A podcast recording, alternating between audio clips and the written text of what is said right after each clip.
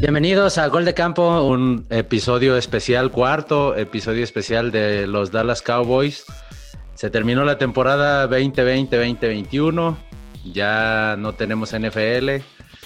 Pasó el Super Bowl 55 y como es costumbre, desafortunadamente los Dallas Cowboys no estuvieron ahí.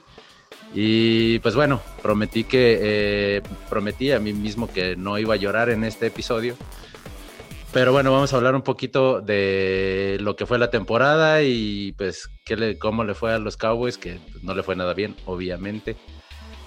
Pero bueno, para eso tenemos a una invitada especial y tengo el placer de presentarles a Valeria Marín. Val, ¿cómo estás? La NFL vive aquí. La comunidad más grande de fanáticos con representantes de todos los equipos. Somos Gol de Campo.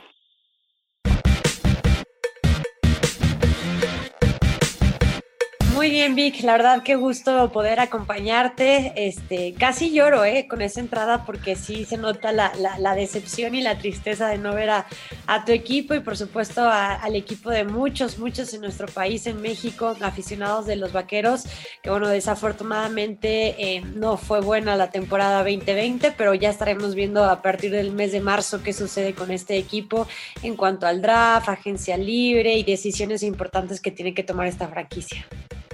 Sí, esperemos que sean buenas decisiones porque ya 25 años sin siquiera jugar un Super Bowl. Digo, ah, eh, no, no, no es bueno, no. Somos como, si se me permite un poco el, comparativo, somos como el Cruz Azul de la NFL, ¿no? Pero, bueno, ok. Eh, y bueno, pues empezamos, eh, terminó la temporada, muy atípica esta temporada por temas COVID, pensamos, al menos yo pensé que no iba a iniciar siquiera la temporada, tal vez cancelarse a la mitad por problemas y lo que sea, pero al final llegó a buen puerto y terminó. Eh, para ti, Val, ¿qué fue lo mejor de la temporada? Lo peor también, podemos decir. Pues yo creo que lo, que lo dices muy bien. Lo mejor para mí es que hubo NFL. Fue una de las ligas norteamericanas que eh, fue de las últimas en reactivarse, en, poder em, empezar a, este, adaptarse a este nuevo formato eh, de juego en, los Estados Unidos. Pudo aprender un poco quizás de lo que hizo en su momento las grandes ligas, lo que pasó en el básquetbol, aunque fueron circunstancias completamente diferentes porque se manejaron de otra forma, unos en una burbuja, otros eh, modificando su calendario y viceversa. Pero creo que hizo bastante bien. Entonces yo diría que lo mejor es que sí hubo NFL y de verdad que a pesar de, haber sido una temporada muy atípica, eh, se logró llegar hasta las instancias finales y poder cerrar una temporada como la 2020 eh, con el Super Bowl 55. Entonces yo creo que, que lo hicieron bastante bien. Lo peor es que pues al final de cuentas me mantengo en esa línea de que no se pudo disfrutar de la forma en la que estamos acostumbrados a disfrutarlo con la gente eh, en su totalidad en los inmuebles porque a pesar de que había pandemia o hay pandemia mejor dicho, algunos estadios sí permitieron el acceso de los aficionados, pero sí estaba este saborcito o este, esta espinita que de repente no te dejaba disfrutar como tal eh, la NFL y no solo eh, en cuanto a la perspectiva del aficionado Vic, también yo creo que de los jugadores, muchos antes de que comenzara la temporada eh, por cuestiones personales decidieron bajarse de este barco, decidieron no tener actividad, preguntémosle a los Patriotas de Inglaterra entonces yo creo que eso también le, quitó bastantes condimentos. No se juega igual eh, teniendo en cuenta que puede ser eh, vulnerable a infectarte. Entonces yo creo que eso fue lo peor, pero afortunadamente hubo NFL. Sí, al menos un poco de, satisfacciones de terminar la temporada, de que si bien se cancelaron algunos partidos, creo que al final o se aplazaron, no se cancelaron más bien, pero al final pues se pudo eh, jugar conforme al itinerario y eso es, pues sí, es algo bueno. Y sí, creo que entonces, ¿cuál crees para ti la sorpresa de esta temporada? La sorpresa ya sea jugador, equipo eh, y una, la decepción también de la temporada.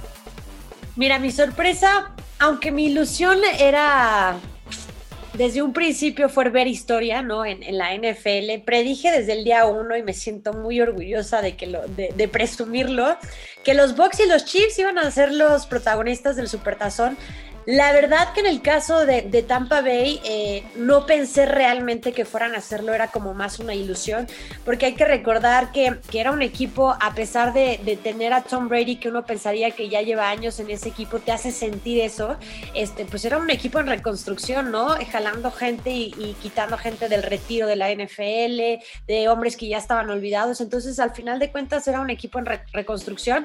Me sorprendió, me sorprendió bastante, entonces para mí sí sería esa la sorpresa, pero quitando a los protagonistas que seguramente lo vamos a estar platicando, Vic, eh, me gustó mucho Josh Allen, tengo que aceptarlo, es un tipo que me dejó un gran sabor de boca, eh, creo que va a ser las siguientes temporadas muy buenas para él, ojalá y se pueda mantener con, el nivel que nos mostró esta temporada. Eh, lo de Justin Herbert también me, sorprendió muchísimo, sobre todo las implicaciones de cómo termina jugando su primer partido en la NFL, ¿no? Este, yo creo que esas serían mis sorpresas.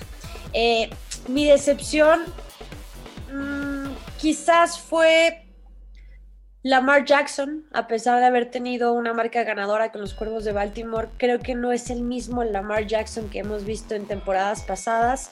Creo que le faltó mucho en momentos cruciales y en juegos importantes cuando uno hubiera pensado que iba a sacar el Lamar Jackson que nos gusta y no fue así. Entonces yo creo que esa fue mi decepción. No sé tú. Bueno, yo creo que sorpresa sí estoy de acuerdo, estoy de acuerdo totalmente contigo.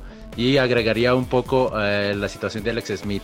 Yo creo que Alex Smith, eh, nadie se imaginaba que iba siquiera a jugar un snap en la temporada y terminó, bien o mal, él fue partícipe de, de, que los Washington Football Team, ya sin nombre por ahora, eh, pasaran a los playoffs. Y creo que a pesar de que Heineken lo hizo muy bien en ese partido, tal vez hubieran tenido un poco más de oportunidad con Alex Smith al mando. Y decepción, sí, estoy de acuerdo también con Lamar Jackson. Y pues sí, lastimosamente yo agregaría también a los Cowboys. Eh, teníamos mucha ilusión, yo tenía mucha ilusión después de ver, incluso yo eh, había pronosticado un récord de 16, incluso 11 y 5 y, y pues bueno, ya ya saben cómo quedé, ¿no? Quedé totalmente, totalmente mal, ¿no? Entonces, creo que sí, sí estoy de acuerdo, agregaría esos. Y sí, pues pasamos si quieres al Super Bowl, entonces, eh, bueno, la verdad yo no esperaba este resultado. Uno, eh, como cualquier aficionado al que su equipo no llega al Super Bowl, pues espera un partido emocionante, un partido cerrado que se defina en el último cuarto y pues esto fue totalmente cargado de un solo lado. ¿Y tú cuáles crees que fueron las claves para que se diera tanto la paliza de los Bucks a los Chiefs? Tomando en cuenta que fue la mejor ofensiva, los Chiefs habían sido de las mejores ofensivas de la liga. Totalmente, estoy de acuerdo con lo que dices. Yo creo que todos nos esperábamos Quizás un pronóstico reservado incluso para la mayoría de los Chiefs eran los favoritos para este supertazón.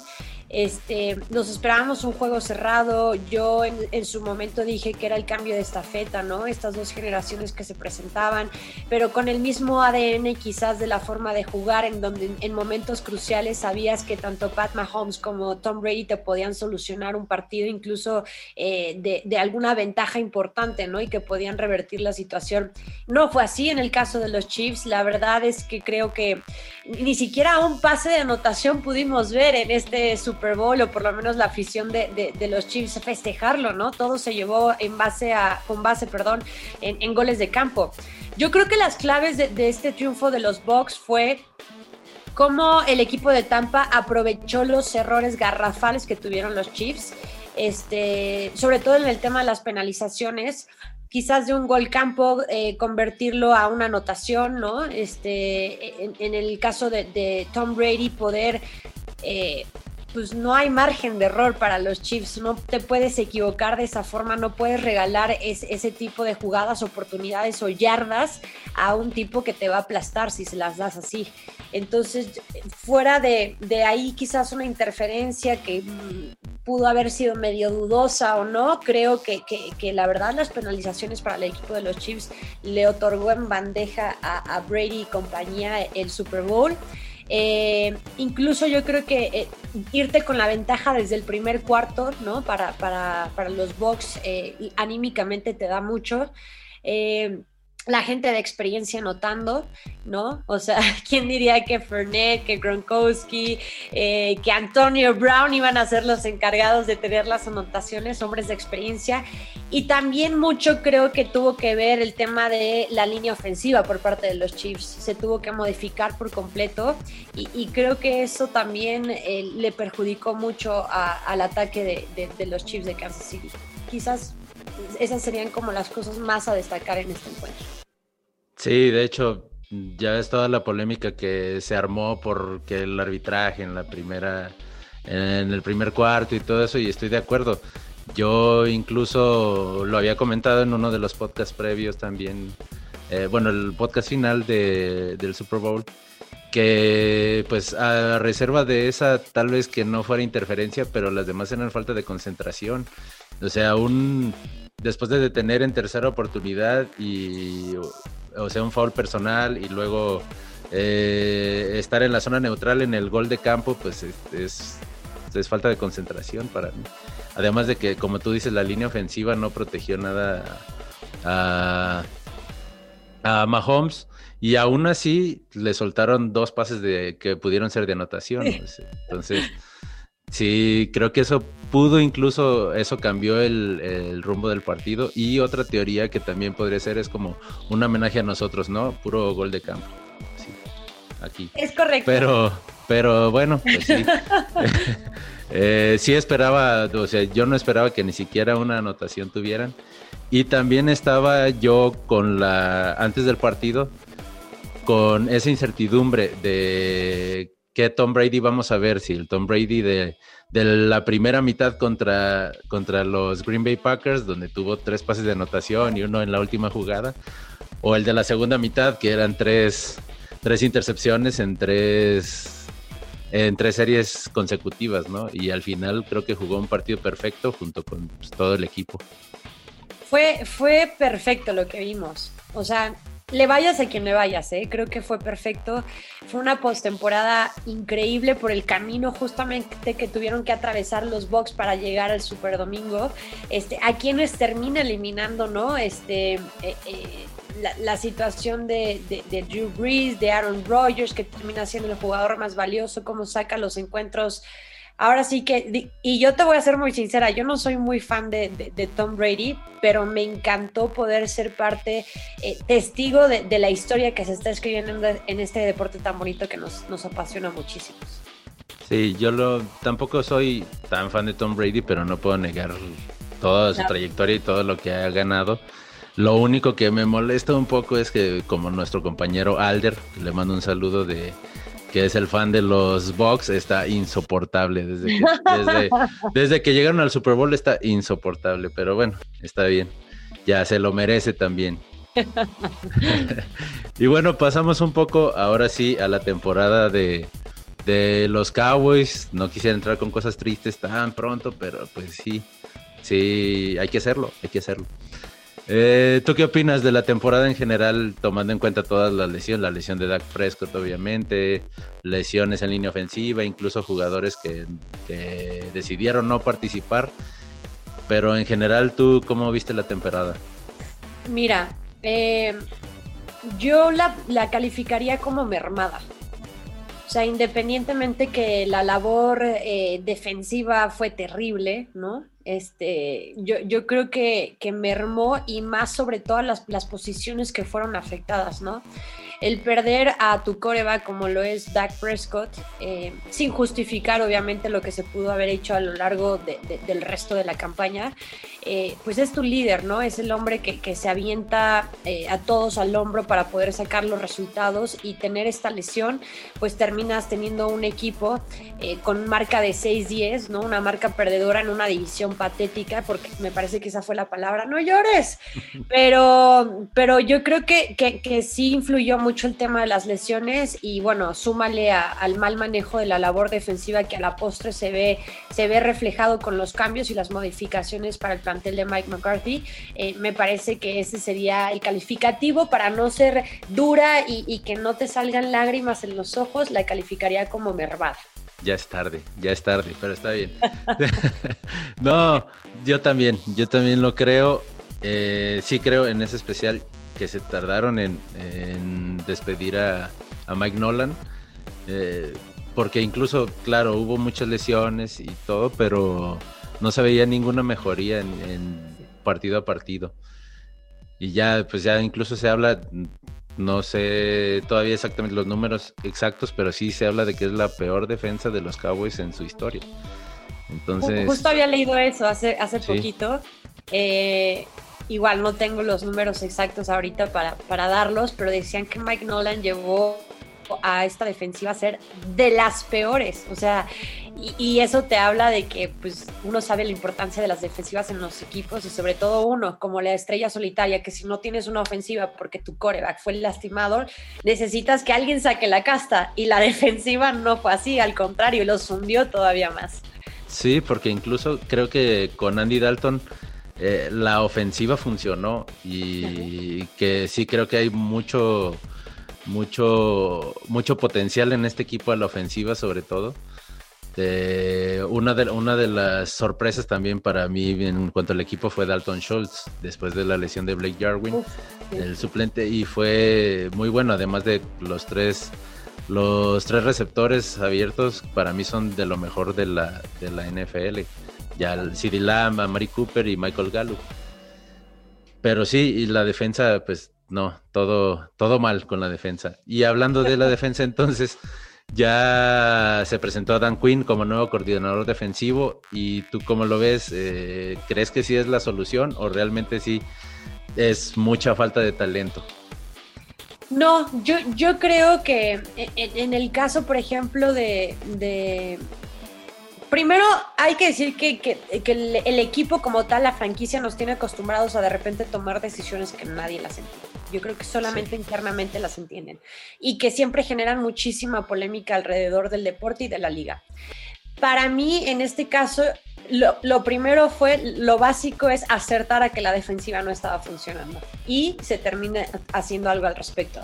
A mí lo de, lo de Dan Quinn que regrese a esta posición como coordinador eh, defensivo, eh, yo creo que sus números, ahora sí que su, barrio lo respalda, sus números lo respaldan.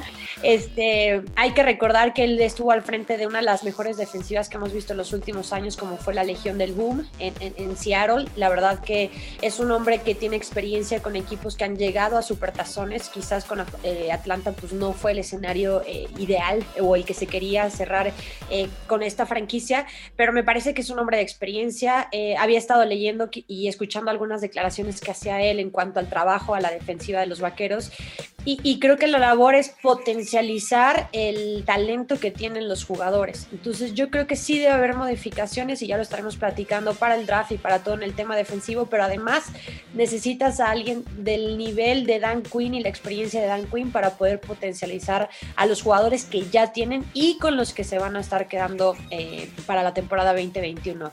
Eh, más bien a ti sería la pregunta, porque tú eres el aficionado, no sé desde tu visión si te gusta la llegada de, Dan Quinn, porque para mí es fácil decirlo y, a ojo de buen cubero dar la opinión, pero no es mi equipo, pero no sé qué tan felices estén los aficionados de los vaqueros.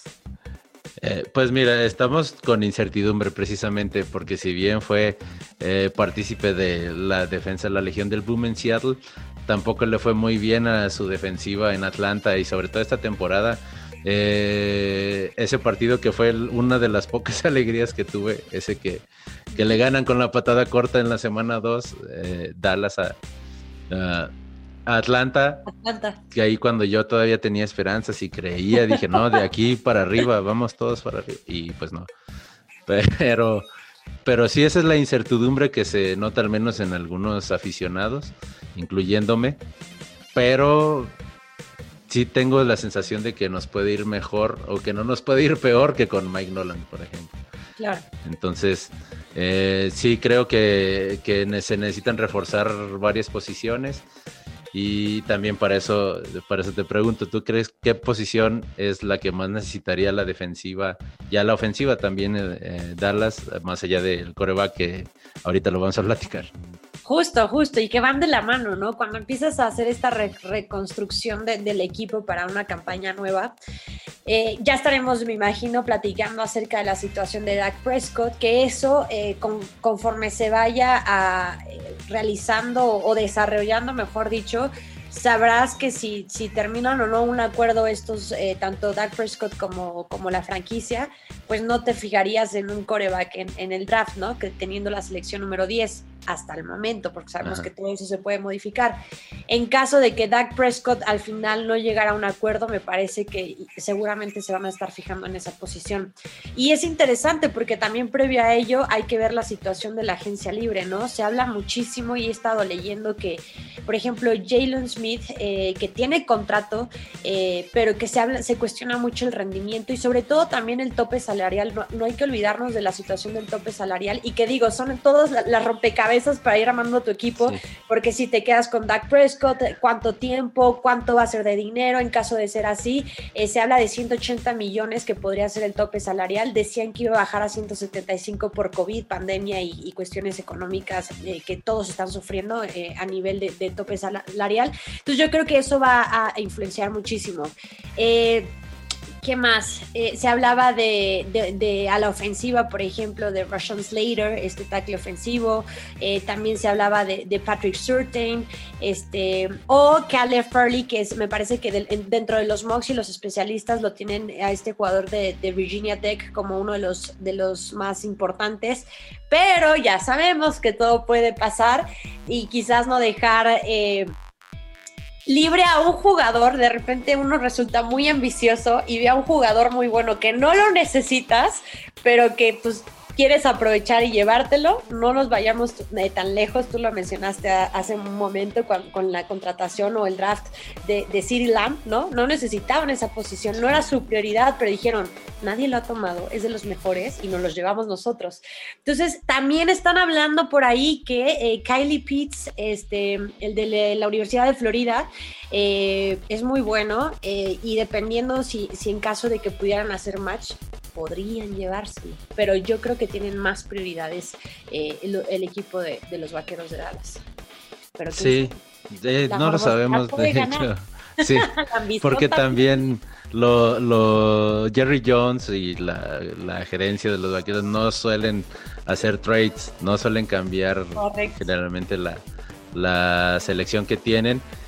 Y sí, precisamente como lo dijiste de CD Lamb, yo estaba esperando un safety. De hecho, yo había proporcionado que me gustaba mucho Xavier McKinney, que al final se fue con, los gigantes. Y ya cuando llega CD Lamb, bueno, dije, bueno, está bien. O sea, no, no es la prioridad, pero tampoco sobra, está bien, ok. Claro. Pero esta vez sí creo que urge, urge sobre todo o un cornerback, un safety, en mi opinión porque también podría ser un linebacker, eh, Jalen Smith, la verdad sí fue, al menos esta temporada fue la peor que yo le he visto desde que, desde que está. Y sí se hablaba de la reestructura de su contrato o tal vez cortarlo, pero eso también lo sabremos en los próximos, en los próximos días, en los próximos meses. Y sí, hablando ahora sí de Dak Prescott, ya bueno, ya se inició, ya se puede taggear como jugador franquicia los 32 equipos. Y tú ves a Dak Prescott eh, jugando para los Cowboys la próxima temporada, ya sea como franquicia o como contrato, tomando en cuenta también su lesión, que se ha hablado muchos rumores. creo que eso, eso influye muchísimo por el tema de la lesión, la intervención que tuvo, el, el cómo regresan los jugadores, ¿no? Este, creo que es de esas relaciones de estire y afloje de a ver quién aguanta más. Todos lo vivimos la temporada pasada que llegaron hasta las últimas instancias con lo del tema de la etiqueta franquicia, a pesar de que hay fechas límites. Este, creo que incluso empieza hoy, bueno, que estamos grabando el, podcast, 23 de febrero, tiene la fecha límite del 9 de marzo. Eh, se hablan de los 37 millones de dólares, si se los dan o no, o 37.7, y, repito, todo esto interviene el tema del tope salarial, ¿no? eh, estaba leyendo en, NFL Network que, que, Dak quiere un contrato de cuatro años, los vaqueros querían alargarlo un año más, entonces me parece que va a ser un tema de estilo y afloje, pero lo más importante, por ejemplo, para Dak Prescott es estar bien físicamente, esa va a ser su carta de presentación.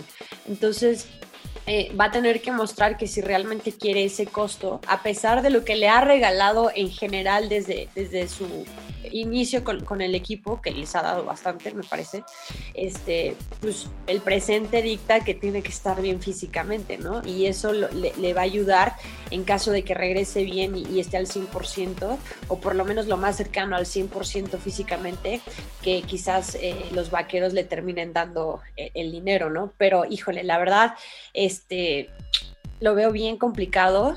Eh, no vayas a llorar, Mica.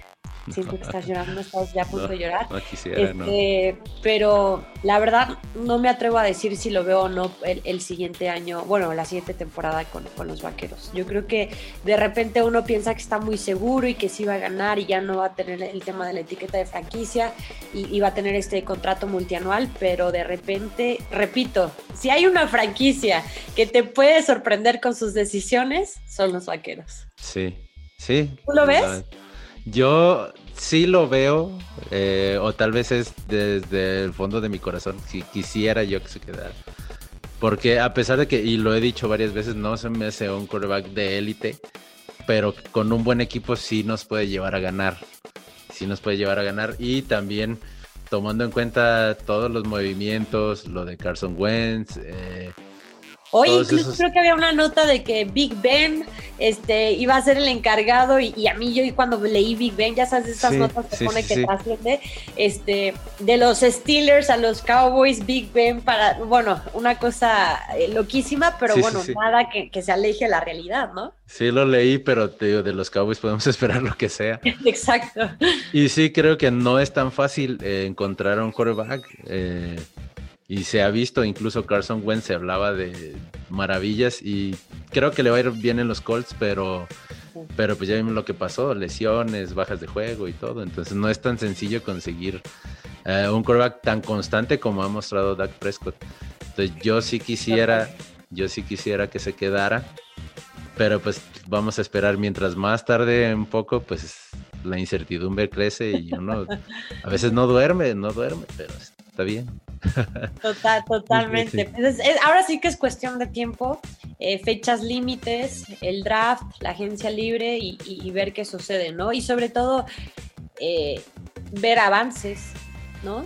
de, cara a lo que será ya una nueva temporada. Entonces, pues aprovechando que, por lo menos en la temporada pasada se quitaron los partidos de pretemporada, creo que eso también da un tiempo bastante abultado para que, para que los jugadores todavía se puedan llegar a, preparar mejor este, individualmente o físicamente para, para una nueva campaña. Sí, y bueno, esperemos ya que a los Cowboys les vaya mejor, por favor, porque ya también no sabes las burlas, las burlas que, que recibo no solo del equipo de gol de campo, de, mucha gente. Entonces, no es fácil, no es fácil. y luego yo hablando, soy también fan del fútbol y pues como las chivas no andan tan bien, entonces... Pues, doble, doble burla. Pero sí. Eh, bueno, pues creo que es todo. Muchas gracias por aceptar la invitación. Eh, esperemos que no sea la última vez y que si podemos platicar previo al inicio de la temporada, ya pasando todos los, los, movimientos, ya podemos ver un poco más del, de hablar ya ahora sí de las posibilidades que tengan los equipos, especialmente los Cowboys. Eh, a ver si tuvieras algún tiempo, eh, eres bienvenida aquí siempre. Ay, muchísimas gracias. Sí, no, ya, aquí esta es tu casa y bueno, si quieres, seguramente ya la mayoría de quienes nos van a ver y todo te siguen, pero igual recuérdanos tus redes, por favor. Muchas gracias, muchas gracias. Antes que nada, gracias por la invitación este, a Gol de Campo y gracias eh, eh, por, la invitación, por, por querer platicar conmigo y saber mi opinión acerca de la NFL. Es un deporte que nos fascina a todos, o bueno, los que estamos involucrados y seguramente los que escuchan este podcast eh, también. Llega en un gran momento porque se extraña, ya son dos amigos me parece que, que pasan sin poder tener esta adrenalina y esta, eh, eh, esta, este enfoque en la NFL porque no hay actividad, pero bueno, ya pronto empezará y, y qué bueno que lo estamos platicando porque la información siempre se está generando, poder hablar más a detalle, ¿no? De todas las sorpresas que nos regala este deporte de contacto. Eh, bueno, ya saben que, me pueden ver en, en, en, DN, este, ahí andamos en los noticieros, mis redes sociales Valmarín, eh, Instagram creo que soy Valmarín-R, si no me equivoco, sí. Eh, en Twitter y en Facebook como Valeria Marín y bueno, pues ahí andamos para, para lo que se ofrezca. Será un gusto poder regresar al podcast de Gol de Campo. La pasé muy lindo, muy rico poder platicar otra vez de, NFL y ojalá, ojalá Vic, eh, con cariño te lo digo, que tu equipo no te dé tristezas para la siguiente temporada. Ojalá te voy a creer ciegamente, espero que no tenga, no esté llorando como ahora, eh, pero esperemos y será un placer tenerte aquí más adelante también. Muchas gracias. Y pues nos despedimos. Recuerden seguir las redes arroba gol de campo en Twitter y Facebook, en Instagram arroba gol de camp. Yo soy arroba Chicho Torres en Twitter. Y muchas gracias. Hasta la próxima. La NFL vive aquí. La comunidad más grande de fanáticos con representantes de todos los equipos. Somos Gol de Campo.